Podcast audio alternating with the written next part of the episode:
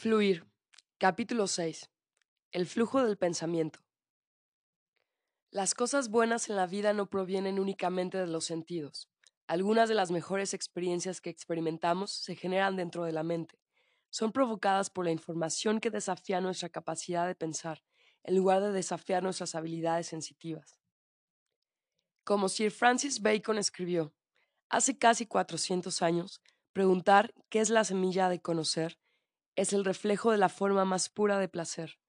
Así como hay actividades de flujo que corresponden a cada potencialidad física del cuerpo, cada operación mental es capaz de ofrecernos su forma particular de disfrute.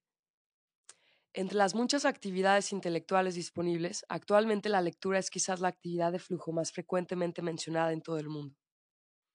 Resolver acertijos mentales es una de las formas más antiguas de actividad agradable, precursora de la filosofía y la ciencia moderna. Algunos individuos llegan a ser tan diestros en interpretar una partitura musical que no necesitan escuchar las notas reales para disfrutar de una pieza de música y prefieren la lectura de la partitura de una sinfonía en vez de oírla. Los sonidos imaginarios que bailan en sus mentes son más perfectos de lo que cualquier interpretación real pudiera ser. De modo similar, la gente que dedica mucho tiempo al arte llega a apreciar cada vez más los aspectos afectivos, históricos y culturales de la obra que están observando y en ocasiones disfrutan más con estos aspectos que con los puramente visuales. Como un profesional de las artes expresó, las obras de arte ante las que personalmente respondo tienen detrás de sí una gran actividad conceptual, política e intelectual. Las representaciones visuales son realmente las señales de esta máquina hermosa que ha sido construida, única en la Tierra, y no es simplemente un refrito de elementos visuales, sino que es realmente una nueva máquina pensante elaborada por un artista, a través de unos medios visuales y sus percepciones.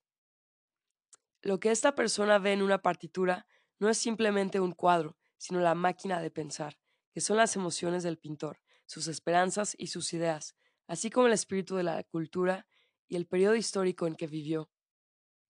Con atención y cuidado, uno puede discernir una dimensión mental similar en las actividades físicas agradables como el atletismo, la comida o el sexo.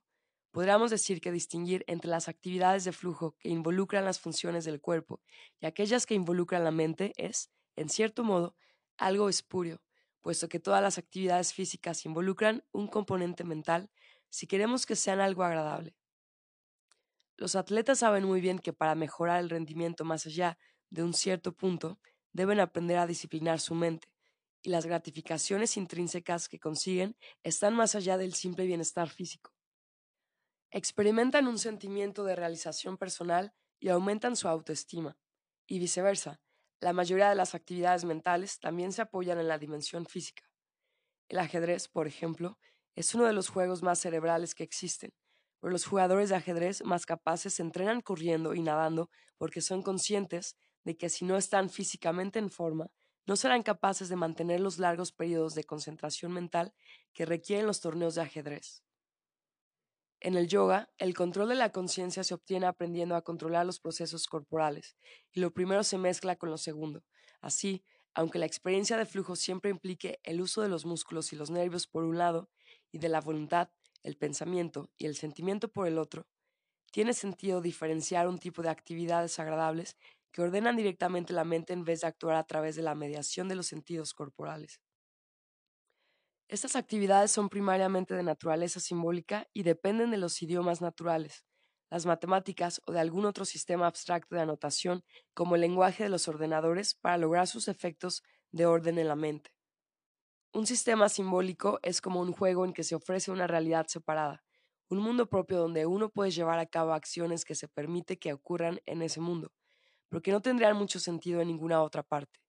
En los sistemas simbólicos la acción se halla comúnmente restringida a la manipulación mental de los conceptos. Para disfrutar de una actividad mental, hay que encontrar las mismas condiciones que hacen agradables las actividades físicas. Debe tenerse alguna habilidad en un campo simbólico. Tienen que haber unas reglas, una meta y una manera de obtener retroalimentación. Hay que ser capaz de concentrarse, interactuar con las oportunidades a un nivel equilibrado con las propias habilidades. En realidad, lograr una condición mental tan ordenada no es tan fácil como parece. Contrariamente a lo que tendemos a suponer, el estado normal de la mente es el caos. Sin entrenamiento y sin un objeto en el mundo externo que exija nuestra atención, las personas son incapaces de enfocar sus pensamientos durante más de unos minutos cada vez. Es relativamente fácil concentrarse cuando la atención se estructura por los estímulos exteriores, como cuando una película se proyecta sobre la pantalla o cuando estamos conduciendo entre el denso tránsito que encontramos en nuestro camino. Si uno lee un libro interesante, ocurre lo mismo, pero la mayoría de los lectores también empiezan a perder su concentración tras unas pocas páginas, y sus mentes vagan lejos de la trama. En este punto, si desean seguir leyendo, deben hacer un esfuerzo para volver a forzar su atención sobre las páginas. Normalmente no notamos el poco control que tenemos sobre la mente, porque los hábitos canalizan también la energía psíquica, que los pensamientos parecen seguirse el uno al otro por sí mismos y sin interrupciones.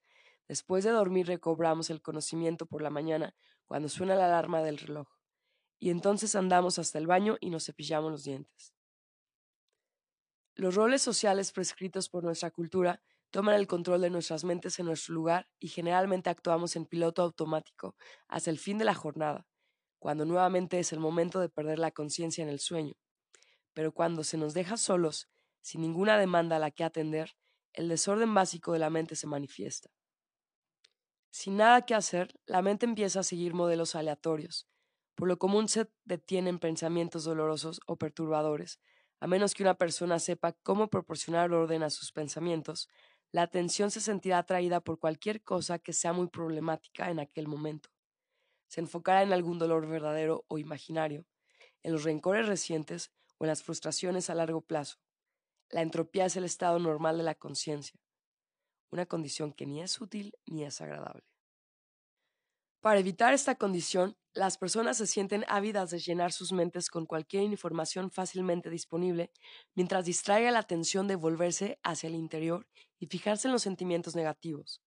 Esto explica por qué una proporción enorme de tiempo se invierte en ver la televisión, a pesar del hecho que muy rara vez se disfruta haciéndolo. Si lo comparamos con otras fuentes de estimulación, como leer, hablar con otras personas o trabajar en una afición, Ver la televisión puede ofrecer información continua y fácilmente accesible que estructure la atención del espectador con un costo muy bajo desde el punto de vista de la energía psíquica que necesita invertirse. Mientras la gente mira la televisión, no temen que sus mentes les fuercen a enfrentarse a perturbadores problemas personales. Es comprensible que, una vez que se desarrolla esta estrategia para vencer la entropía psíquica, abandonar este hábito llegue a ser casi imposible. El mejor camino para evitar el caos en la conciencia, por supuesto, es mediante hábitos que den el control sobre los procesos mentales al propio individuo, en vez de alguna fuente externa de estimulación como los programas de televisión. Sin embargo, para adquirir tales hábitos se requiere práctica y el tipo de metas y reglas que son inherentes a las actividades de flujo.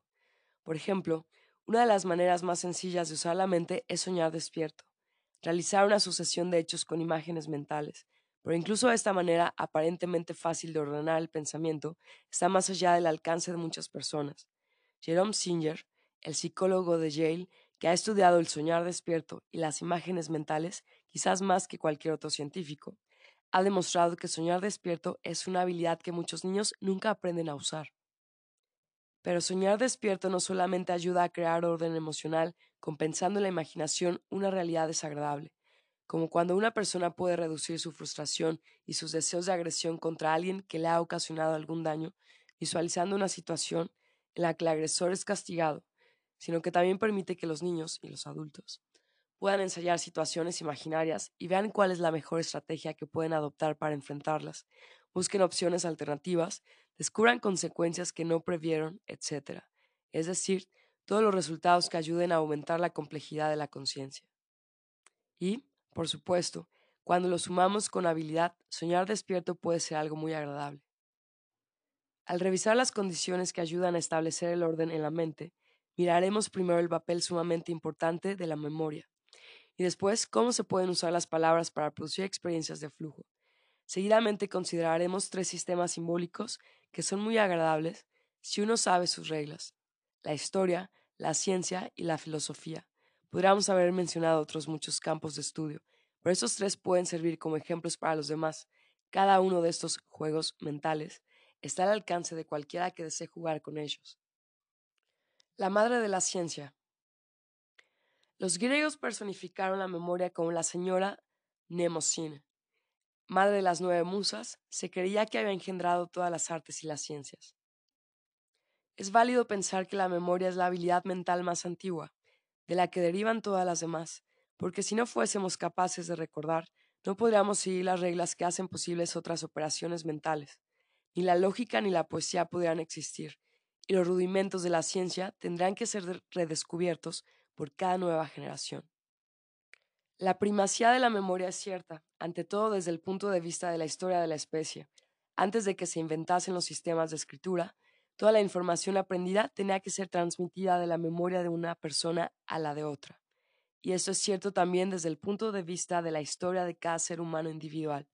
Una persona que no puede recordar está desprovista de la conciencia de sus experiencias anteriores y es incapaz de construir modelos de conciencia que produzcan orden en su mente. Como dijo Buñuel, la vida sin la memoria no es vida. Nuestra memoria es nuestra coherencia, nuestra razón, nuestro sentimiento, incluso nuestra acción. Sin ella no somos nada. Todas las formas de flujo mental dependen de la memoria, directa o indirectamente. La historia opina que la manera más antigua de organizar información era recordar los propios antepasados, la línea de descendencia que traspasaba a cada persona su identidad como miembro de una tribu o de una familia. No es por azar que el Antiguo Testamento, especialmente en los libros más antiguos, contenga tanta información genealógica. Por ejemplo, Génesis 10, 26, 29. Los descendientes de Yoctán eran la gente de Almodad, Selef, Yazarmavet, Yeraj, Hadoram, Usal, Dikla, Obal, Ibimael, Abimael, Seba, Ofir, Javilá y Jobab. Saber los propios orígenes y con quién estaba uno emparentado era un método imprescindible para crear orden social cuando no existía ninguna otra base. En las culturas preliterarias, Recitar listas con los nombres de los antepasados es una actividad muy importante incluso hoy en día, y es una actividad que puede proporcionar deleite a quienes la realizan. Recordar es agradable porque supone cumplir un objetivo y también trae orden a la conciencia. Todos sabemos cómo nos sentimos desatisfechos cuando recordamos dónde hemos puesto las llaves del coche o cualquier otro objeto que temporalmente habíamos perdido. Pero recordar una larga lista de antepasados que nos hace retroceder una docena de generaciones es particularmente agradable porque satisface la necesidad de encontrar nuestro lugar en la corriente de los procesos de la vida. Porque recordar los ascendientes sitúa a quien los recuerda como un eslabón en una cadena que comienza en un mítico pasado y se extiende en el insondable futuro. Aunque nuestra cultura las historias del linaje hayan perdido toda su importancia práctica, la gente todavía disfruta pensando y hablando de sus raíces. Y no era solamente sus orígenes lo que nuestros ascendientes tenían que memorizar, sino también otros muchos hechos que tienen que ver con la capacidad de controlar el ambiente, las listas de frutas y hierbas comestibles, los consejos acerca de la salud, reglas de conducta, costumbres de herencia, leyes, conciencia geográfica, rudimentos de tecnología y perlas de la sabiduría popular eran empaquetadas en versos o refranes fácilmente memorizables. Hace solo unos siglos, la imprenta ha permitido disponer de los conocimientos de forma fácil, pero anteriormente se condensaron en formas parecidas a la canción del alfabeto, que ahora cantan los títeres de los espectáculos televisivos infantiles como Plaza Sésamo. Según Johan Huizinga, el gran historiador holandés, uno de los precursores más importantes del conocimiento sistemático fueron las adivinanzas. En las culturas más antiguas, los mayores de la tribu se desafían al otro en concursos en donde una persona cantaba un texto lleno de referencias ocultas y la otra persona tenía que interpretar el significado cifrado en la canción. Una competición entre expertos en adivinanzas era frecuentemente el acontecimiento intelectual más estimulante al que podía asistir la comunidad local. Las formas del acertijo se anticiparon a las reglas de la lógica, y su contenido se usó para transmitir el conocimiento objetivo que nuestros antepasados necesitaron conservar. Algunos acertijos eran bastante simples y fáciles, como adivinar la rima cantada por los clérigos galeses y traducida por Lady Charlotte Guest.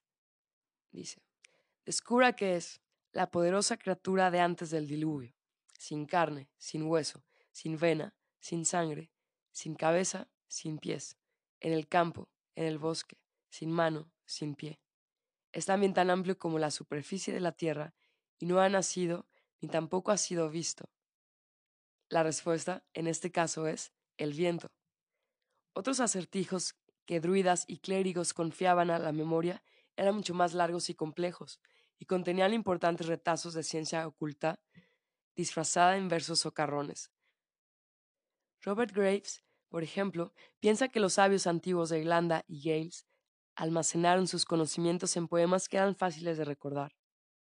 Frecuentemente usaron elaborados códigos ocultos, como cuando los nombres de árboles significaban letras y una lista de árboles servía para deletrear palabras. Las líneas 67-70 de la Batalla de los Árboles, un poema largo y extraño cantado por los antiguos clérigos galeses, dice: Los alisos en la línea de combate comenzaron la lucha, el sauce y el fresno tardaron en formar. Y en él se halla cifrada en la clave la letra F, que en el alfabeto secreto druídico estaba representada por el árbol aliso, S, sauce, y L, fresno. De este modo, los pocos druidas que sabían cómo usar las letras podían cantar una canción que ostensiblemente se refiere a una batalla entre los árboles del bosque, pero que realmente deletraba un mensaje que únicamente los iniciados podían interpretar.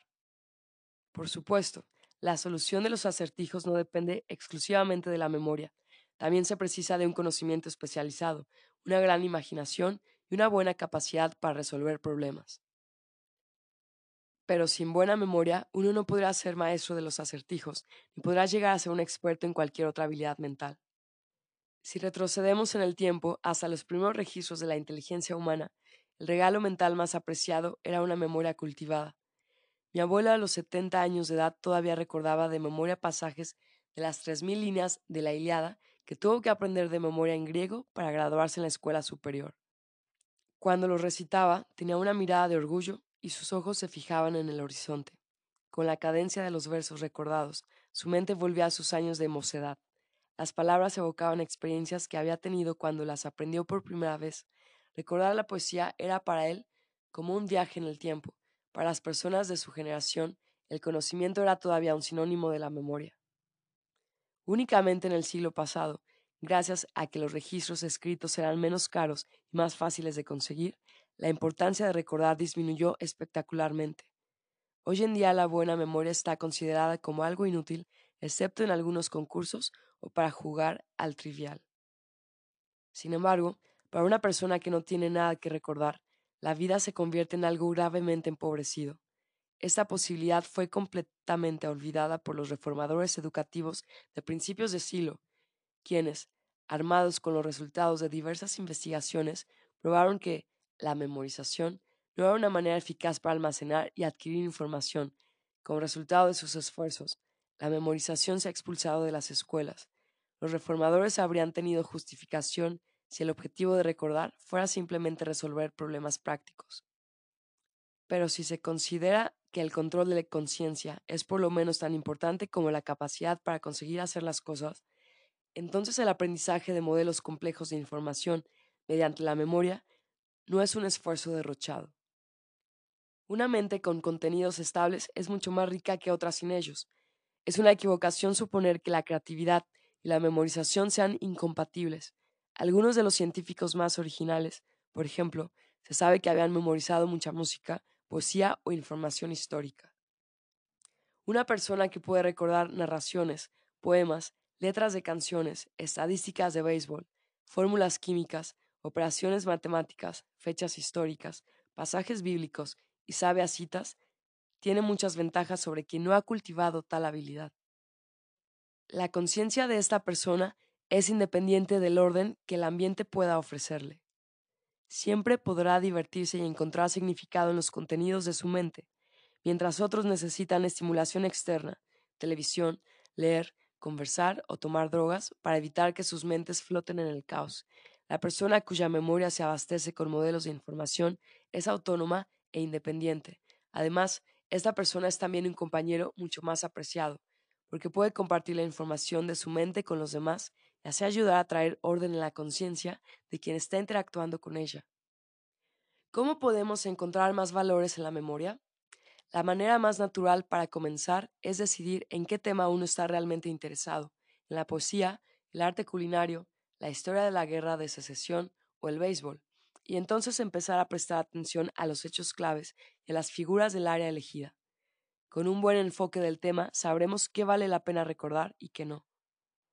Lo que es importante reconocer aquí es que usted no tiene que sentir que debe absorber una ristra de hechos, sino que hay una lista correcta que debe memorizar.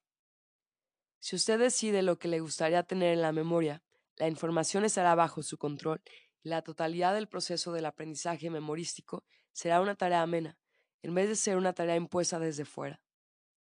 Un conocedor de la guerra de secesión no se siente obligado a saber la sucesión de fechas de todas las batallas importantes. Si, por ejemplo, está interesado en el papel de la artillería, entonces solo le conciernen las batallas en las que los cañones jugaron un papel importante. Algunas personas llevan consigo a todas partes los textos de las citas o poemas que más les gustan, escritos en pedazos de papel, para mirarlos cuando se sienten aburridos o faltos de ánimo. Es increíble el sentimiento de control que proporciona saber que los hechos históricos favoritos o las letras de nuestras canciones predilectas están siempre a mano. Sin embargo, una vez que se almacenan en la memoria, ese sentimiento de titularidad, o mejor, de conexión con el contenido recordado, llega a ser aún más intenso.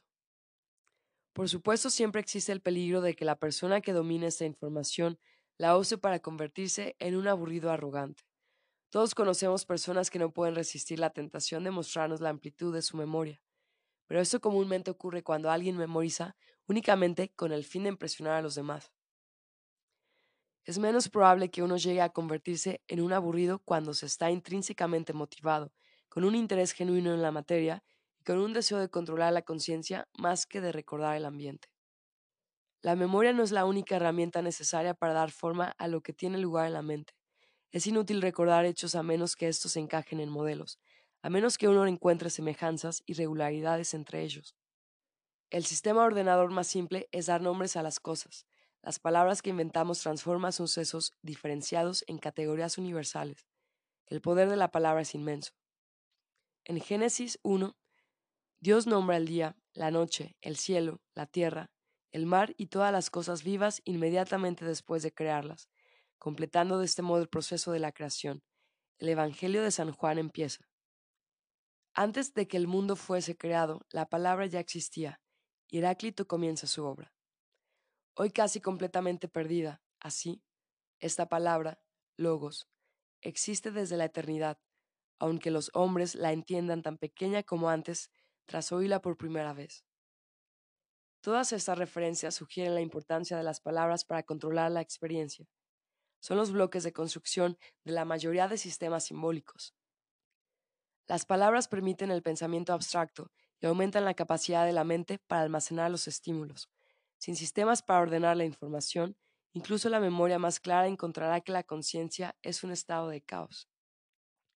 Después de los nombres vinieron los números y los conceptos y luego las primeras reglas para combinarlos de manera predecible. En el siglo VI, Pitágoras y sus estudiantes se embarcaron en una inmensa tarea de ordenación que intentaba encontrar leyes numéricas comunes para la astronomía, la geometría, la música y la aritmética. No es sorprendente que fuera difícil distinguir su obra de la religión, puesto que intentaba alcanzar metas similares, encontrar una manera de expresar la estructura del universo. Dos mil años más tarde, Kepler y más tarde Newton todavía realizaban la misma búsqueda. El pensamiento teórico nunca ha perdido completamente las cualidades imaginativas y rompecabezas de los acertijos más antiguos. Por ejemplo, Arquitas, en el siglo IV, siendo filósofo y comandante en jefe de la ciudad-estado de Tarento, en el sur de Italia. Probó que el universo no tenía límites preguntándose, suponiendo que yo llegase a los límites exteriores del universo, si entonces lanzase un palo al exterior, ¿qué encontraría? Arquitas pensó que el palo debería haberse proyectado fuera en el espacio, pero en este caso habría un espacio más allá de los límites del universo, lo que significaba que el universo no tenía límites. Si el razonamiento de Arquitas nos parece primitivo, es útil recordar que las experimentaciones intelectuales que Einstein usó para clarificar cómo actúa la relatividad en lo que concierne a los relojes que se ven desde trenes que se mueven a diferentes velocidades, no eran diferentes. Aparte de los cuentos y los acertijos, todas las civilizaciones desarrollaron gradualmente reglas más sistemáticas para combinar información en forma de representaciones geométricas y demostraciones formales. Con la ayuda de tales fórmulas fue posible describir el movimiento de las estrellas, predecir con exactitud los ciclos estacionales y realizar mapas precisos de la Tierra. El conocimiento abstracto y, finalmente, lo que denominamos ciencia experimental surgieron de estas leyes. Es importante acentuar aquí un hecho que demasiado a menudo todos perdemos de vista. La filosofía y la ciencia se inventaron y florecieron porque pensar es placentero. Si los pensadores no disfrutasen con el sentimiento de orden que el uso de silogismos y números crea en la conciencia, es inverosímil que ahora dispusiéramos de las disciplinas de las matemáticas y la física. Esta afirmación, sin embargo, no ha sido completada por la mayoría de las teorías actuales del desarrollo cultural. Los historiadores, imbuidos en las variantes de los preceptos del determinismo materialista, afirman que el pensamiento se forma por lo que la gente debe hacer para vivir. La evolución de la aritmética y de la geometría, por ejemplo, se explica casi exclusivamente desde el punto de vista de la necesidad de poseer un conocimiento astronómico preciso y por la tecnología del griego que era imprescindible para mantener las grandes civilizaciones hidráulicas ubicadas a lo largo del curso de grandes ríos como el Tigris, el Éufrates, el Indo, el Changjiang, Yangtze y el Nilo. Para estos historiadores, cada paso creativo se interpreta como el producto de fuerzas extrínsecas, que para ellos pueden ser guerras, presiones demográficas, ambiciones territoriales, condiciones comerciales, necesidades tecnológicas o la pugna entre las clases sociales para detener la supremacía. Las fuerzas externas son muy importantes en determinar qué nuevas ideas se seleccionarán entre las muchas disponibles, pero no pueden explicar su producción. Es totalmente cierto, por ejemplo, que el desarrollo y la aplicación del conocimiento de la energía atómica fueron impulsados enormemente por la pugna a la vida o muerte sobre la bomba atómica entre Alemania, por un lado, e Inglaterra y los Estados Unidos por el otro. Pero la ciencia que creó la base de la fisión nuclear debía muy poco a la guerra. Fue posible por el conocimiento obtenido en circunstancias más pacíficas, por ejemplo, en el intercambio amistoso de ideas que los físicos europeos Niels Bohr y varios colegas habían sostenido a través de los años en una cervecería de Copenhague. Los grandes pensadores siempre se han motivado más por el disfrute de pensar que por las gratificaciones materiales que pudiesen ganar con ello. Demócrito, una de las mentes más originales de la antigüedad, era respetado por sus paisanos, los abderitanos. Sin embargo, no sabían qué estaba haciendo Demócrito. Al verlo sentado durante días, hundido en sus pensamientos, pensaron que actuaba de forma poco natural y que debía estar enfermo. Y enviaron a Hipócrates, el gran médico, para ver qué enfermedad quejaba a su sabio. Después de que Hipócrates, que no era solamente un buen médico, sino también un sabio, discutiese con Demócrito las absurdidades de la vida, tranquilizó a los ciudadanos diciéndoles que si su filósofo Sofo sufría de alguna cosa era de estar demasiado cuerdo. No había perdido su mente, se había perdido en el flujo del pensamiento. Los fragmentos de la obra de Demócrito han llegado hasta nosotros ilustran la recompensa que encontró en la práctica de pensar. Es divino pensar siempre sobre algo hermoso y sobre algo nuevo. La felicidad no radica en la fortaleza o en el dinero, yace en la rectitud y en la amplitud de miras. Me gustaría más descubrir una causa cierta que ganar el reino de Persia.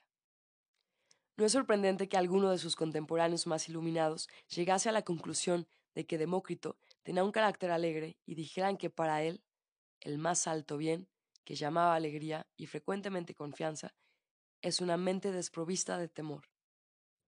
En otras palabras, disfrutó de la vida porque había aprendido a controlar su conciencia. Demócrito no fue ni el primer ni el último pensador que se perdió en el flujo de la mente. Frecuentemente pensamos que los filósofos son despistados, lo que, por supuesto, no significa que sus mentes se hayan perdido, sino que se han alejado temporalmente de la realidad cotidiana para morar entre las formas simbólicas de su dominio favorito de conocimientos. Cuando Kant supuestamente puso su reloj en una olla de agua hirviendo, mientras tenía en su mano un huevo para saber cuánto tiempo tardaba en cocerse, toda su energía psíquica se empleó probablemente en traer armonía a los pensamientos abstractos y no dejó atención libre para tratar con las demandas incidentales del mundo concreto. El argumento es que jugar con las ideas es algo sumamente placentero, no únicamente en la filosofía, también la emergencia de nuevas ideas científicas es abastecida por el disfrute que se obtiene al crear una nueva manera de describir la realidad. Las herramientas que hacen posible el flujo del pensamiento son prioridad de todos y consisten en el conocimiento que se haya escrito en los libros disponibles en las escuelas y las bibliotecas. Una persona que se familiariza con las convenciones de la poesía o con las reglas del cálculo puede ser cada vez más independiente de la estimulación externa, puede generar series ordenadas de pensamientos sin tener en cuenta qué está sucediendo en la realidad externa. Cuando una persona ha aprendido un sistema simbólico lo suficientemente bien como para usarlo, ha establecido un mundo portátil e independiente dentro de su mente. A veces tener el control sobre esos sistemas simbólicos internalizados puede salvarle la vida. Se ha afirmado, por ejemplo, que la razón de que haya más poetas per cápita en Islandia que en cualquier otro país del mundo es que recitar las sagas fue la manera con la que los islandeses mantuvieron su conciencia en orden en un ambiente extremadamente hostil a la existencia humana. Durante siglos los islandeses no solamente se han servido de la memoria, sino que también agregaron nuevos versos a las epopeyas que narraban los actos de sus antepasados. Aislados en la noche gélida, solían cantar sus poemas alrededor del fuego en tugurios precarios, mientras aullaban fuera los vientos de los inacabables inviernos árticos, si los islandeses hubiesen pasado todas aquellas noches en silencio, escuchando el viento burlón, el temor y la desesperación se habrán adueñado pronto de sus mentes. Al dominar la cadencia ordenada de la métrica y de la rima, y al convertir los sucesos de sus propias vidas en imágenes verbales, lograron tomar el control de sus experiencias. Frente al caos de las tormentas de nieve, crearon canciones con forma y significado. ¿Hasta qué punto las sagas ayudaron a resistir a los islandeses? ¿Habrían sobrevivido sin ellas? No hay manera de contestar estas preguntas, pero ¿quién nos haría realizar el experimento? Similares condiciones siguen siendo ciertas cuando individuos son apartados repentinamente de la civilización y se encuentran en situaciones extremas, tales como las que describimos anteriormente. Campos de concentración o expediciones polares. Cuando el mundo de fuera no tiene merced con nosotros, un sistema simbólico interno puede llegar a ser la salvación. Cualquiera que posea reglas portátiles para la mente tiene una gran ventaja. En condiciones de privación extrema, poetas, matemáticos, músicos, historiadores y expertos bíblicos son como islas de cordura rodeados por la ola del caos. Hasta cierto punto, los granjeros que saben vivir en los campos o los leñadores que comprenden el bosque tienen sistemas similares de apoyo, pero puesto que su conciencia está codificada de forma menos abstracta tienen más necesidad de interactuar con el ambiente real para poseer el control. Esperemos que ninguno de nosotros sea forzado a usar las habilidades simbólicas para sobrevivir en un campo de concentración o en el Ártico, pero tener un conjunto portátil de reglas con las que la mente pueda trabajar es un gran beneficio incluso en la vida normal. La gente sin un sistema simbólico internalizado puede ser prisionera de los medios de comunicación con demasiada facilidad, es fácilmente manipulada por las demagogias, pacificada por los animadores de televisión y explotada por cualquiera que tenga algo que vender. Si nos hemos convertido en sujetos dependientes de la televisión, de las drogas y de los que proclaman la salvación política o religiosa, es porque tenemos poca base en que apoyarnos, pocas reglas internas para evitar que nuestra mente sea atrapada por aquellos que dicen tener las respuestas. Sin la capacidad de proveerse de información propia, la mente flota en la aleatoriedad. Está dentro del poder de cada persona decidir si su orden se restaurará desde el exterior, sobre el que nosotros no tenemos ningún control, o si este orden será el resultado de un modelo interno que crece orgánicamente a partir de nuestras habilidades y de nuestra conciencia. El juego de las palabras. ¿Cómo podemos empezar a dominar un sistema simbólico? Depende, por supuesto, de qué faceta del pensamiento uno esté interesado en explorar. Hemos visto que el conjunto de reglas más antiguo, y quizás el más básico, se aplica al uso de las palabras, y hoy en día las palabras todavía ofrecen muchas oportunidades de entrar en flujo a diversos niveles de complejidad. Un ejemplo trivial, pero clarificador, es resolver crucigramas. Se han dicho muchas cosas en favor de este pasatiempo popular, que, en su mejor forma, se parece a los antiguos concursos de acertijos. Es barato y portátil. Sus desafíos pueden graduarse para que tanto los novatos como los expertos puedan disfrutarlo, y su solución produce un sentimiento de orden grato que nos causa un agradable sentimiento de realización. Ofrece oportunidades de experimentar un estado leve de flujo a mucha gente que debe hacer tiempo en la sala de espera de un aeropuerto, que viaja diariamente en tren o que simplemente desea entretenerse un domingo por la mañana. Pero si uno se limita simplemente a resolver crucigramas, permanece dependiente de un estímulo externo. El desafío ofrecido por un experto en el suplemento dominical o en la revista de pasatiempos. Para ser realmente autónomos en este dominio, una alternativa es construir nuestros propios crucigramas. Entonces no necesitamos de un modelo impuesto desde el exterior. Uno se libera completamente. Y el disfrute es más profundo. No es muy difícil aprender a escribir crucigramas. Sé de un niño de ocho años que, después de realizar unos cuantos crucigramas del New York Times, empezó a escribir sus propios crucigramas. Por supuesto, como cualquier habilidad que merezca la pena realizarse, eso requiere que al principio uno invierta energía psíquica en ello. Un uso más significativo de las palabras que potencialmente podría mejorar nuestras vidas es el perdido arte de la conversación. Las ideologías utilitarias en los dos últimos siglos nos han convencido de que el propósito principal de hablar es transmitir información. Así, ahora valoramos la comunicación que transmite conocimientos prácticos y consideramos cualquier otra cosa un vano derroche de tiempo. Como resultado, la gente ha llegado a ser casi incapaz de conversar más allá de los temas estrechos de interés inmediato y especializado. Pocos de nosotros podemos aún comprender el entusiasmo de Califa Ali Ben Ali, quien escribió, Una conversación sutil es como el jardín del Edén. Es una lástima, porque podría argumentarse que la función principal de la conversación no es conseguir realizar cosas, sino mejorar la calidad de la experiencia. Pierre Berger y Thomas Luckman los influyentes sociólogos fenomenológicos han escrito que nuestro sentido del universo en el que vivimos se mantiene unido mediante la conversación. Cuando digo al conocido con quien me encuentro por la mañana, bonito día, no transmito primariamente información meteorológica que sea redundante de cualquier manera, puesto que él tiene los mismos datos que yo, sino que logro una gran variedad de otras metas no expresadas. Por ejemplo, al dirigirme a él reconozco su existencia y expreso mi consentimiento para ser amigos. Segundo, reafirmo una de las reglas básicas para la interacción en nuestra cultura, que consiste en que hablar sobre el tiempo es una manera segura de establecer contacto entre las personas.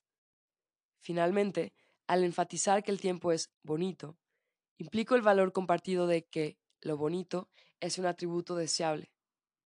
Así el comentario se convierte en un mensaje que ayuda a ordenar los contenidos de la mente de mi conocido en su orden acostumbrado, su respuesta de sí, qué bien, ¿verdad?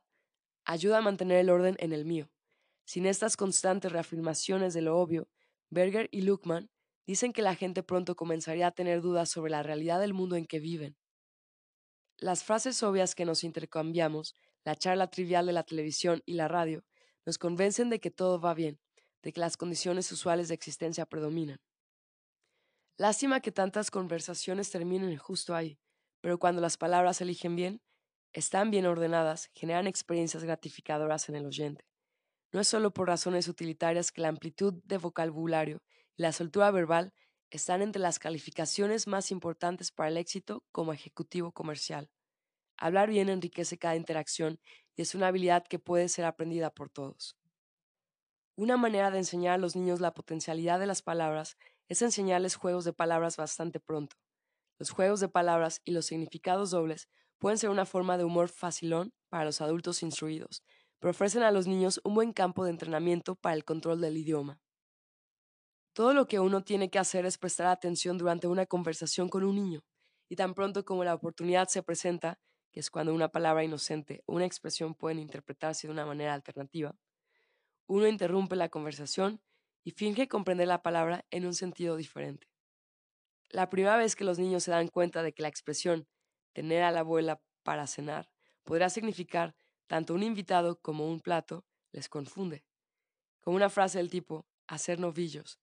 De hecho, El quebrantamiento de las expectativas sobre el significado de palabras puede ser levemente traumático al principio, pero con el tiempo todos los niños lo entienden, les gusta ver cómo lo consiguen y aprenden a dar giros a su conversación. Al hacer esto, aprenden a disfrutar de las palabras controlándolas. Como adultos, podrán ayudar a revivir el perdido arte de la conversación. El uso creativo más importante del idioma, ya mencionado varias veces en contextos anteriores, es la poesía, porque el verso permite a la mente conservar experiencias de forma condensada y transformada. Es ideal para dar forma a la conciencia. Leer de un libro de poemas cada noche es para la mente lo mismo que hacer ejercicio con un nautilus es al cuerpo, una manera de permanecer en forma. No tiene que ser gran poesía, por lo menos no al principio. No es necesario leer un poema entero. Lo importante es encontrar por lo menos una línea o un verso que empiece a sonar en nuestra mente. A veces incluso una palabra es suficiente para abrir una ventana sobre un nuevo paisaje del mundo, para comenzar un viaje interior. Y nuevamente, no hay razón para ser simplemente un consumidor pasivo. Todos podemos aprender, con un poco de disciplina y de perseverancia, a ordenar la experiencia personal en el verso.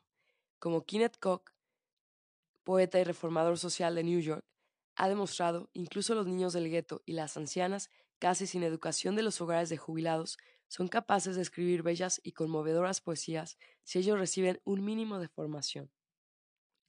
No hay duda de que dominar esta habilidad mejora la calidad de sus vidas. No solamente hace que disfruten con la experiencia, sino que en el proceso aumentan apreciablemente su dignidad. La escritura en prosa ofrece beneficios similares y, puesto que carece del orden obvio impuesto por la métrica y la rima, es una habilidad más fácilmente accesible. Pero escribir gran prosa, sin embargo, es probablemente igual de difícil que escribir gran poesía. En el mundo actual hemos descuidado el hábito de escribir porque los otros medios de comunicación han ocupado su lugar. Los teléfonos y magnetófonos, los ordenadores y los aparatos de fax son más eficientes en transmitir noticias.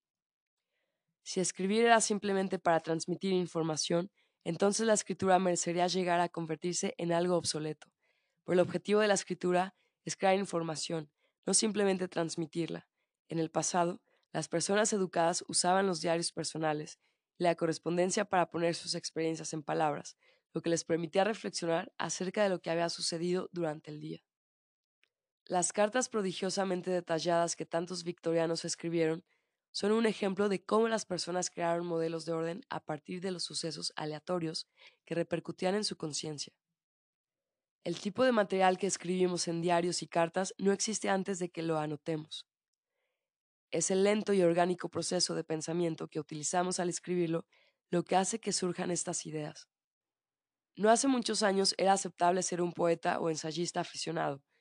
Hoy si uno no gana algún dinero, que desgraciadamente es poco, gracias a escribir, se considera que es un derroche de tiempo. Es sumamente vergonzoso para un hombre de más de 20 años dedicarse a hacer versos, a menos que reciba un cheque por ello, y a menos que uno tenga un gran talento, es inútil escribir para lograr grandes ganancias o la fama. Pero nunca es un derroche razones intrínsecas. Ante todo, escribir da a la mente unos medios disciplinados de expresión, permite registrar los sucesos y experiencias para que puedan recordarse y revivirse en el futuro con facilidad. Es una manera de analizar y comprender experiencias, una autocomunicación que les da orden. Recientemente se ha comentado mucho el hecho de que los poetas y escritores son un grupo que muestra síntomas extraordinariamente alarmantes de depresión y de otros desórdenes afectivos. Quizás una razón por la que decidieron ser escritores es que su conciencia estaba asediada por un, gran, por un grado inusitado de entropía. La escritura se convierte en una terapia al proporcionar orden entre la turbación de los sentimientos. Es posible que los escritores únicamente puedan experimentar flujo creando mundos de palabras donde puedan actuar con soltura, borrando de la mente la existencia de una realidad problemática. Como cualquier otra actividad de flujo, escribir puede convertirse en una adicción y llegar a ser peligroso. Fuerza al escritor a sujetarse a una gama limitada de experiencias excluye otras opciones de enfrentarse con los acontecimientos. Pero cuando la escritura se usa para controlar la experiencia, sin dejar que controle la mente, es una herramienta de infinita sutileza y ricas recompensas. Favorecer a Clio. Al igual que la memoria era la madre de la cultura, Clio, la pregonera, era la hija mayor. En la mitología griega, ella era la patrona de la historia, la responsable de mantener narraciones ordenadas de los sucesos pasados. Aunque la historia carece de las reglas claras que hacen que otras actividades mentales, como la poesía o las matemáticas, sean tan agradables, tiene su inequívoca estructura establecida por la sucesión irrevocable de los acontecimientos en el tiempo. Observar, grabar y conversar Observar, grabar y conservar en la memoria los sucesos de la vida, sean grandes o pequeños, es una de las maneras más antiguas y satisfactorias para traer orden a la conciencia. En cierto sentido, cada individuo es un historiador de su propia existencia. A causa de su poder emocional, los recuerdos de la infancia llegan a ser elementos decisivos para determinar el tipo de adultos que llegaremos a ser y cómo funcionarán nuestras mentes. El psicoanálisis es un intento de traer orden a las historias mutiladas de niñez de la gente. Esa tarea de darle nuevamente sentido al pasado vuelve a ser importante en la vejez. Eric Erickson cree que la última etapa del ciclo de vida humano tiene que ver con la tarea de lograr la integridad, o reunir lo que uno ha realizado, lo que uno ha fracasado en realizar durante el curso de su vida en una historia significativa que es la propia. La historia, escribió Thomas Carlyle, es la esencia de innumerables biografías. Recordar el pasado es no solamente un instrumento para la creación y conservación de la identidad personal, puede ser también un proceso capaz de hacernos disfrutar. La gente guarda diarios, fotografías, hace diapositivas y películas familiares, y colecciona recuerdos que almacena en sus casas para construir lo que es realmente un museo de la vida de la familia, aunque un visitante podría no ser consciente de la mayoría de las referencias históricas. Podría no saber que la pintura de la pared de la sala de estar es importante porque fue comprada por los propietarios durante su luna de miel en México, que la alfombra en el vestíbulo es valiosa porque era el regalo de la abuela favorita, y que el viejo sofá que está en la buhardilla se guarda por ser donde los niños se alimentaron cuando eran tan solo unos bebés. Tener un registro del pasado puede aportar una gran contribución a la calidad de vida, nos libera de la tiranía del presente y permite que la conciencia revise el pasado, Permite seleccionar y conservar en la memoria los acontecimientos que son especialmente amenos y significativos y, por lo tanto, crear un pasado que nos ayudará a enfrentarnos al futuro. Por supuesto, tal pasado podría no ser literalmente cierto, pero entonces el pasado nunca puede ser literalmente cierto en la memoria. Debe ser escrito continuamente y la pregunta es si nosotros tenemos el control creativo de la redacción o no. La mayoría no pensamos en nosotros mismos como historiadores aficionados, pero una vez seamos conscientes de que ordenar los acontecimientos en el tiempo es una parte necesaria de ser un ser consciente, y además que es una tarea agradable, entonces podremos hacer mucho mejor el trabajo.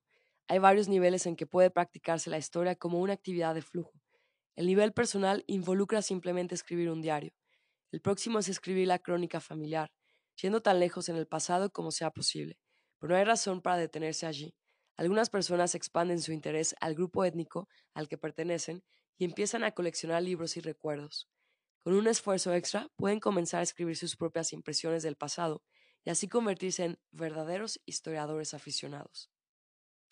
Otros desarrollan un interés en la historia de la comunidad en la que viven, bien sea el barrio o el estado, leyendo libros, visitando museos y uniéndose a las asociaciones históricas o pueden centrarse en un aspecto particular del pasado. Por ejemplo, un amigo que vive en la parte más agreste del Canadá occidental está fascinado por la primera arquitectura industrial de esa parte del mundo y gradualmente aprendió sobre ella lo suficiente como para disfrutar con viajes a los aserraderos, las fundiciones y las viejas estaciones de ferrocarril, donde su conciencia le permite evaluar y apreciar los detalles de lo que los otros verían como unas pilas de basura cubiertas de maleza. Demasiado a menudo todos nosotros somos proclives a pensar que la historia es una lista melancólica de fechas para memorizar, una crónica establecida por los antiguos eruditos para su propia diversión. Es un campo que podríamos tolerar, pero no amar. Es un tema sobre el que aprendemos para que se nos considere educados, porque se aprende de mala gana. Si este es el caso, la historia poco puede hacer para mejorar la calidad de vida. El conocimiento que se ve controlado desde el exterior se adquiere con desgana y no causa ningún placer, pero tan pronto como una persona decide que los aspectos del pasado le interesen, y decide conocerlos centrándose en las fuentes y en los detalles que sean personalmente significativos, y describe sus hallazgos con un estilo personal, entonces aprender historia puede convertirse en una completa experiencia de flujo. Las delicias de la ciencia. Después de leer el apartado anterior, usted puede creer que apenas es plausible que alguien pueda llegar a ser un historiador aficionado. Pero si llevamos el mismo argumento a otro campo, ¿podemos concebir realmente que una persona normal sea un científico aficionado? Después de todo, muchas veces nos han contado que en este siglo la ciencia ha llegado a ser una actividad altamente institucionalizada, cuya actividad principal se restringe a las grandes universidades. Exige de unos laboratorios muy equipados, enormes presupuestos y grandes equipos de investigadores dedicados al avance en las fronteras de la biología, la química o la física. Es cierto que, si la meta de la ciencia es ganar premios Nobel o atraer el reconocimiento de los colegas profesionales en el marco ultracompetitivo de una determinada disciplina, entonces los métodos caros y sumamente especializados de hacer ciencia pueden ser las únicas alternativas. De hecho, ese panorama de grandes inversiones de capital, basado en el modelo de la línea de montaje, es una descripción poco acertada de lo que conduce al éxito en la ciencia profesional. No es cierto, a pesar de lo que les gustaría hacernos creer a los defensores de la tecnocracia, que los adelantos en la ciencia provengan exclusivamente de equipos en los que cada investigador es un experto de un campo muy estrecho, y donde los instrumentos más perfeccionados están a su disposición para probar las nuevas ideas. Ni es cierto que los grandes descubrimientos se realicen únicamente en los centros con los niveles más altos de inversión económica. Estas condiciones pueden ayudar a demostrar las nuevas teorías, pero en su mayor parte no tienen relación alguna con el lugar donde florecerán las ideas. Los nuevos descubrimientos todavía llegan a las personas como llegaron a Demócrito, que estaba sentado, perdido en sus pensamientos, en la plaza del mercado de su ciudad. Aparecen en personas que disfrutan jugando con las ideas que al final se extravían más allá de los límites de lo que se conoce y se encuentran explorando un territorio desconocido. Incluso el desarrollo de la ciencia normal, a diferencia de la ciencia revolucionaria o creativa, será casi imposible si no ofreciese disfrute al científico. En su libro La estructura de las revoluciones científicas, Thomas Kuhn sugiere varias razones para explicar por qué la ciencia es fascinante. Primero, por enfocar la atención en una gama pequeña de problemas relativamente esotéricos, el paradigma o el enfoque teórico. Fuerza a los científicos a investigar alguna parte de naturaleza en un detalle y una profundidad que de otra manera sería inimaginable, dice Thomas Kuhn.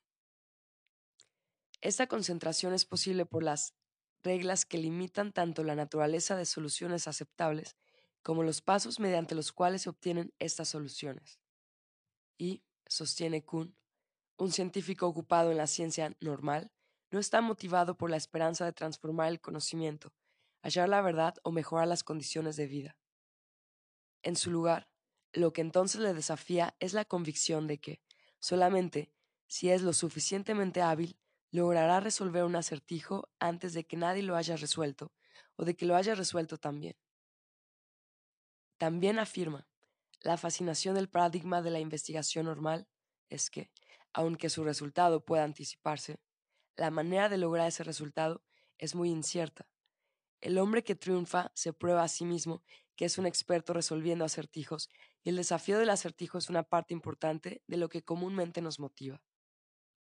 No debe extrañar que los científicos frecuentemente se sientan como P.A.M. Dirac, el físico que describió el desarrollo de la mecánica cuántica en el decenio de 1920 diciendo, era un juego, un juego muy interesante al que uno podía jugar.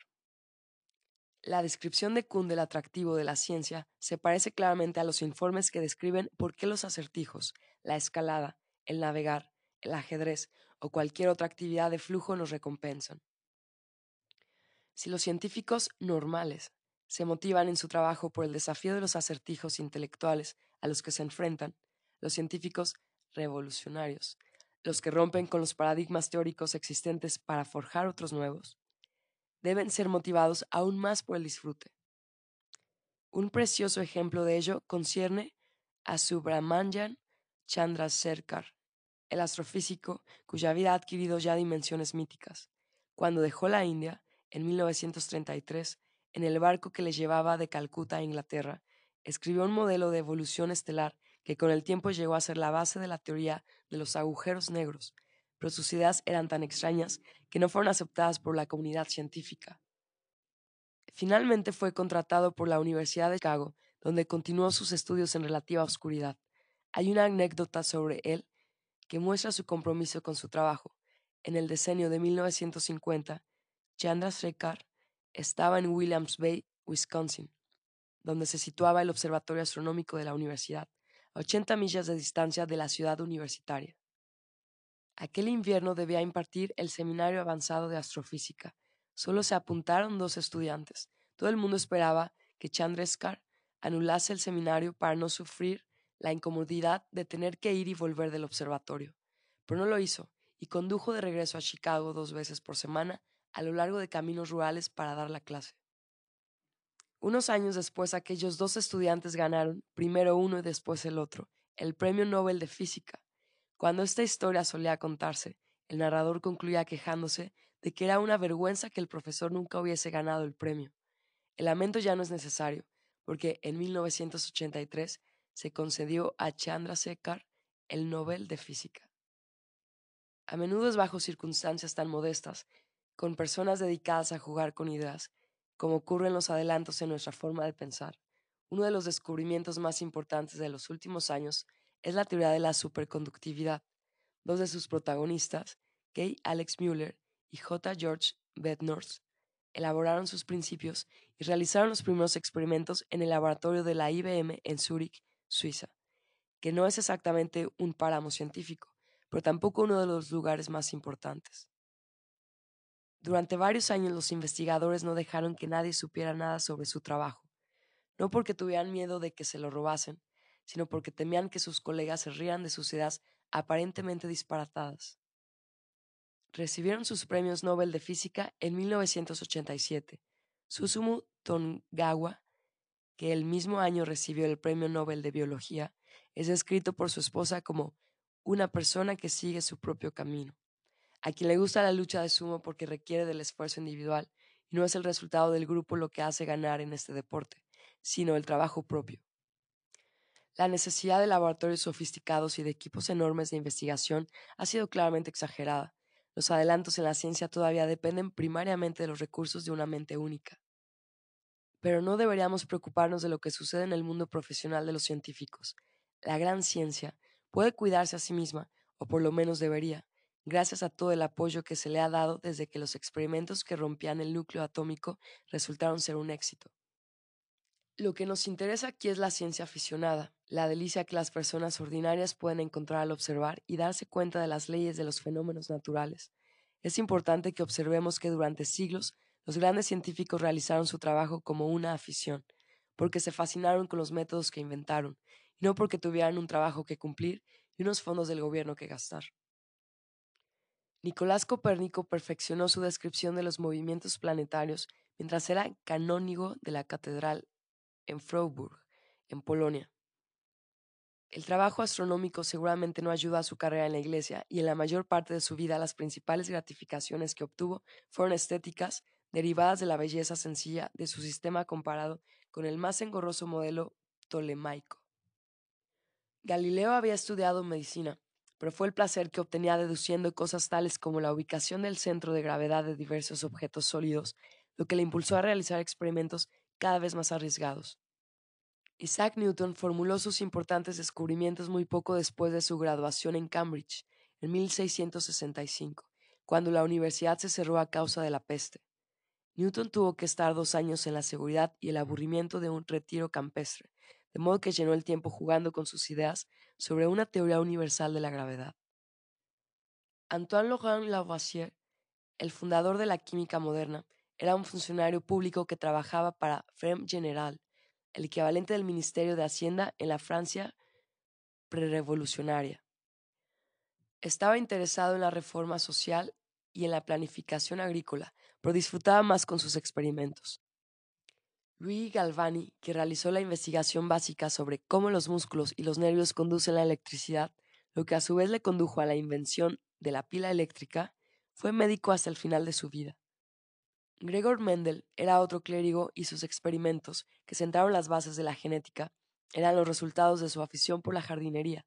Cuando se preguntó a Albert A. Michelson, la primera persona en los Estados Unidos que ganó el Premio Nobel de Física, por qué había dedicado tanto tiempo de su vida a medir la velocidad de la luz, contestó, ¿era tan divertido? Y no debemos olvidar que Einstein escribió sus ensayos más prestigiosos mientras trabajaba como empleado en la Oficina Suiza de Patentes. Estos y muchos otros grandes científicos que podrían mencionarse fácilmente no se sentían incapacitados en sus pensamientos porque no fueran profesionales en su campo, figuras reconocidas. Simplemente hicieron lo que les gustaba hacer. ¿Es realmente diferente la situación en nuestros días? ¿Realmente es cierto que una persona sin un doctorado, que no trabaja en uno de los mayores centros de investigación, no tiene ninguna oportunidad de contribuir al avance de la ciencia? ¿O este es simplemente uno de esos errores, en su mayor parte inconscientes, debidos a la deformación ante los que sucumben las instituciones de éxito? Es difícil contestar estas preguntas, parcialmente porque lo que constituye la ciencia lo definen, por supuesto, esas mismas instituciones que desean beneficiarse de su monopolio. No hay duda de que un profano no puede contribuir con su afición al tipo de investigación que depende de los multimillonarios superconductores o sobre el espectroscopio de resonancia magnética nuclear, pero estos campos no representan la única ciencia que existe. La estructura mental que hace que la ciencia sea agradable es accesible a todos, implica curiosidad, observación cuidadosa, una manera disciplinada de registrar los sucesos y encontrar las maneras para descubrir las regularidades subyacentes en lo que uno aprende. También requiere de la humildad, estar dispuesto a aprender de los resultados de los investigadores del pasado, junto con la franqueza y el escepticismo suficiente para rechazar las creencias que no estén apoyadas por los hechos. Definida en este sentido amplio, hay en activo más científicos aficionados de lo que uno pensaría. Algunos enfocan su interés en la salud e intentan averiguar todo lo que pueden sobre una enfermedad que les amenaza a ellos o a sus familias. Siguiendo los pasos de Mendel, algunos aprenden todo lo que pueden sobre la cría de los animales domésticos o crean una nueva flor híbrida. Otros reproducen diligentemente las observaciones de los antiguos astrónomos con su telescopio en el patio de detrás de su casa. Existen geólogos anónimos que vagabundean por el desierto en busca de minerales, coleccionistas de cactos que rastrean las llanuras del desierto en busca de nuevos especímenes, y, probablemente, centenares de miles de individuos que han llevado tan lejos sus habilidades mecánicas que casi han alcanzado una comprensión científica. Lo que impide que muchas de estas personas desarrollen más sus habilidades es la creencia de que nunca serán capaces de llegar a ser auténticos científicos profesionales y, por lo tanto, que su afición no deberá ser tomada en serio. Pero no hay una razón mejor para hacer ciencia que el sentimiento de orden que trae a la mente del investigador. Si el flujo que produce, en vez del éxito y del reconocimiento, es la medida para juzgar su valor, la ciencia puede contribuir inmensamente a la calidad de vida. Amar la sabiduría. Filosofía significa amar la sabiduría. Y la gente le dedicaba su vida por esta razón. Los filósofos profesionales de hoy en día se sentirán avergonzados al reconocer una concepción tan ingenua de su arte. Hoy un filósofo puede ser un especialista en el desconstructivismo o un positivista lógico, un experto en los primeros escritos de Kant o en los escritos tardíos de Hegel, un epistemológico o un existencialista, porque no le molesten con la sabiduría. Es un destino común a muchas instituciones humanas que empiezan como una respuesta a algún problema universal hasta que, después de muchas generaciones, los problemas peculiares de las instituciones en sí mismas tienen prioridad sobre la meta original. Por ejemplo, las naciones modernas crean fuerzas armadas como una defensa contra sus enemigos. Pronto, sin embargo, un ejército desarrolla sus propias necesidades, su política, hasta el punto que el mejor soldado no es necesariamente quien mejor defienda al país, sino el que obtiene más dinero para el ejército. Los filósofos aficionados, a diferencia de sus homólogos profesionales de las universidades, no necesitan preocuparse sobre pugnas históricas entre escuelas que compiten por la primacía, la política de las revistas y los celos personales de los eruditos. Pueden mantener sus mentes enfocadas sobre las preguntas básicas. ¿Cuáles son estas preguntas? Es la primera tarea que tiene que decidir el filósofo aficionado. ¿Está interesado en lo que los mejores pensadores del pasado han creído sobre lo que significa ser? ¿O está más interesado en lo que constituye lo, lo bueno o lo hermoso? Como en todas las demás vertientes del aprendizaje, el primer paso después de decidir qué área quiere estudiar es aprender qué han dicho los demás sobre la materia. Leyendo, hablando y escuchando selectivamente, uno puede formarse una idea de cuál es el estado de la cuestión en ese campo. Nuevamente, la importancia de tomar personalmente el control de la dirección del aprendizaje desde los primerísimos pasos no puede acentuarse lo suficiente. Si una persona se siente obligada a leer cierto libro, a seguir un curso determinado porque se supone que es la manera de hacerlo, le costará aprender. Pero si la decisión es tomar la misma ruta a causa de un sentimiento interior de que esto es lo correcto, el aprendizaje será relativamente agradable y sin esfuerzo. Cuando sus predilecciones en filosofía estén claras, incluso el aficionado puede sentirse obligado a especializarse. Alguien interesado en las características básicas de la realidad puede dirigirse hacia la ontología y leer a Wolff, Kant, Husserl y Heidegger. Otra persona más confundida por las cuestiones del bien y del mal escogerá la ética y aprenderá sobre la filosofía moral de Aristóteles, Aquino, Spinoza y Nietzsche. Un interés en lo que es hermoso puede conducir a revisar las ideas de los filósofos estéticos como Baumgarten, Krauss, Santayana y Collingwood, mientras que la especialización es algo necesario para desarrollar la complejidad de cualquier modelo de pensamiento. La relación con las metas debe estar siempre clara. La especialización es en aras de pensar mejor y no un fin en sí. Por desgracia, muchos pensadores serios dedican todo su esfuerzo mental a llegar a ser unos eruditos reconocidos, pero entre tanto olvidan el propósito inicial de su disciplina. En la filosofía, como en otras disciplinas, se llega a un punto donde la persona está lista para pasar de la condición de consumidor pasivo a la de productor activo. Anotar los propios pensamientos, esperando que algún día la posteridad los leerá con admiración, es en la mayoría de los casos un acto de arrogancia, una presunción arrogante que ha ocasionado mucho daño en los asuntos humanos. Pero si uno anota sus ideas como reacción a un desafío interior de expresar claramente las preguntas importantes a las que uno se siente enfrentado y trata de esbozar respuestas que ayuden a dar sentido a las propias experiencias, entonces el filósofo aficionado habrá aprendido a obtener disfrute de una de las tareas más difíciles y gratificantes de la vida. Aficionados y profesionales. Algunos individuos prefieren especializarse y dedicar toda su energía a una actividad, esperando así alcanzar niveles casi profesionales en su ejercicio. Y tienden a despreciar a cualquiera que no sea tan hábil y tan dedicado a su especialidad como ellos. Otros prefieren la variedad en sus actividades, lograr todo el disfrute que sea posible de cada una de ellas sin llegar a ser necesariamente un experto en ninguna. Hay dos palabras cuyos significados reflejan nuestras actitudes hacia los distintos niveles de compromiso en las actividades físicas o mentales. Esos términos son amateur y diletante. Hoy en día estas etiquetas son ligeramente despreciativas. Un amateur o un diletante es alguien no lo bastante diestro, una persona que no debe ser tomada muy seriamente, alguien cuyo rendimiento no alcanza las normas profesionales. Pero originalmente amateur proviene del verbo latino amare, amar, y se refiere a una persona que ama lo que hace. De forma parecida, diletante, de latino delectare, significa encontrar delicia en. Era alguien que disfrutaba realizando una actividad determinada. Los significados más antiguos de estas palabras, por lo tanto, atendían a las experiencias en lugar de a las realizaciones describían las gratificaciones subjetivas que obtenían los individuos al hacer las cosas, en vez de puntuar lo bien o mal que las realizaban. Nada ilustra tan claramente nuestras actitudes cambiantes hacia el valor de la experiencia como el destino de estas dos palabras.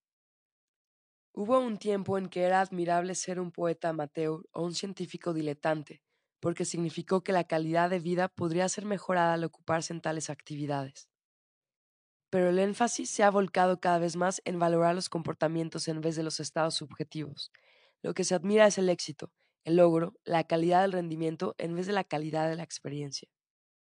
Consiguientemente ha llegado a avergonzarse llamado un diletante, incluso aunque para ser un diletante haya que lograr lo que más cuenta, el disfrute que nos proporcionan las propias acciones. Es cierto que el tipo de aprendizaje diletante fomentado aquí puede socavarse aún más fácilmente que la disciplina profesional si los aprendices pierden de vista la meta que les motiva. Hay personas de la calle que a veces utilizan la pseudociencia para conseguir sus intereses y frecuentemente sus esfuerzos son casi indistinguibles de los de un aficionado intrínsecamente motivado. El interés en la historia de los orígenes étnicos, por ejemplo, puede llegar a pervertirse y convertirse fácilmente en una búsqueda de pruebas de la propia superioridad sobre los miembros de otros grupos. El movimiento nazi en Alemania se interesó por la antropología, la historia, la anatomía, el idioma, la biología y la filosofía y sacó de ahí su teoría de la supremacía racial aria. Los eruditos profesionales también fueron atrapados por esta empresa dudosa, pero que estaba inspirada por aficionados y que se regía por reglas que pertenecían a la política, no a la ciencia. La biología soviética retrocedió una generación cuando las autoridades decidieron aplicar las reglas de la ideología comunista al crecimiento del maíz en vez de seguir la evidencia experimental. Las ideas de Lysenko sobre cómo los granos plantados en un clima frío crecerían más fuertes y producirán una progenie igualmente más fuerte suenan bien a la persona de la calle, especialmente dentro del contexto del dogma lenista. Por desgracia, las maneras de actuar de la política y las maneras de crecer del maíz no son siempre las mismas, así que los esfuerzos de Lysenko culminaron en décadas de hambre. Las malas connotaciones que han ganado los términos amateur y diletante a través de los años han ocurrido, en su mayor parte, al confundirse la distinción entre las metas intrínsecas y las metas extrínsecas. Un aficionado que finge saber tanto como un profesional está probablemente equivocado y desea engañarnos. El objetivo de un científico aficionado no es competir con los profesionales en su propio terreno, sino usar una disciplina simbólica para expandir sus habilidades mentales y crear orden en su conciencia. En este nivel, el aficionado tiene su propio campo e incluso puede ser más efectivo que su homólogo profesional, pero en el momento en el que el aficionado pierde de vista esta meta y utiliza el conocimiento principalmente para aumentar su ego o para lograr una ventaja material, entonces se convierte en una caricatura del erudito. Sin formación en la disciplina del escepticismo y de la crítica recíproca que subyace al método científico, los profanos que se aventuran en los campos del conocimiento con metas llenas de prejuicios se convierten en personas más despiadadas, más engreídas y menos preocupadas por la verdad que el erudito más corrompido. El desafío de aprender durante toda la vida. El objetivo de este capítulo ha sido revisar las maneras en que la actividad mental puede producir disfrute. Hemos visto que la mente ofrece como mínimo tantas y tan intensas oportunidades para la acción como el cuerpo. Así como el uso de las extremidades y de los sentidos está a la disposición de todos sin tener en cuenta el sexo, la raza, la educación o la clase social, también lo está el uso de la memoria, del idioma de la lógica y de las reglas de causalidad para quien desee tomar el control de la mente.